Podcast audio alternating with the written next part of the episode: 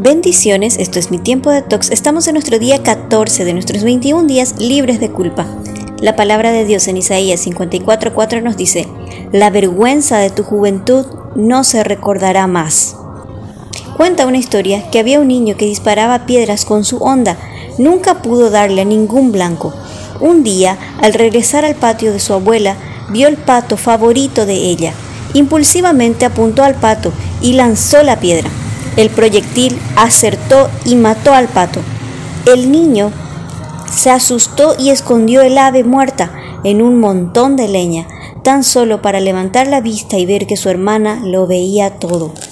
Aquel día, después del almuerzo, la abuela le pidió a Sally que le ayudara a lavar los platos.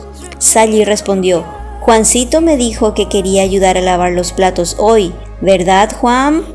Y al oído le susurró, ¿recuerdas el pato? Así que Juancito lavó los platos.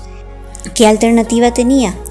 En la semana siguiente estuvo lavando con frecuencia, algunas veces por obligación, otras veces por su falla.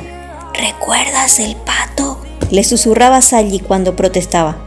Hastiado del quehacer, decidió que cualquier castigo sería mejor que lavar más platos, de modo que confesó lo que había sucedido. Había matado al pato.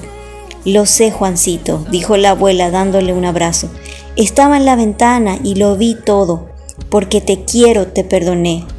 Me preguntaba cuánto tiempo le ibas a permitir a Sally que te esclavizara. ¿Cuánto tiempo más permitirás que la culpa te esclavice? El Señor conoce todo, el Señor lo ve todo, no hay nada que pueda esconderse de Él. Isaías 57 al 8 nos dice, ya que el Señor me ayuda, no me desanimaré. Esa es la razón por la que me mantengo firme como una roca y sé que venceré. Cerca está el que me hace justicia.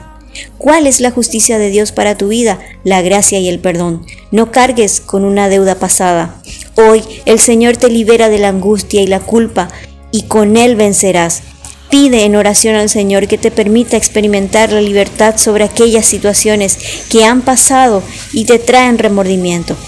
El Señor te libera de las cadenas que te oprimían por cuanto decidiste poner tu confianza en Él. Y recuerda la palabra de Dios en Isaías 54:6, porque el Señor te ha llamado para que dejes tu dolor.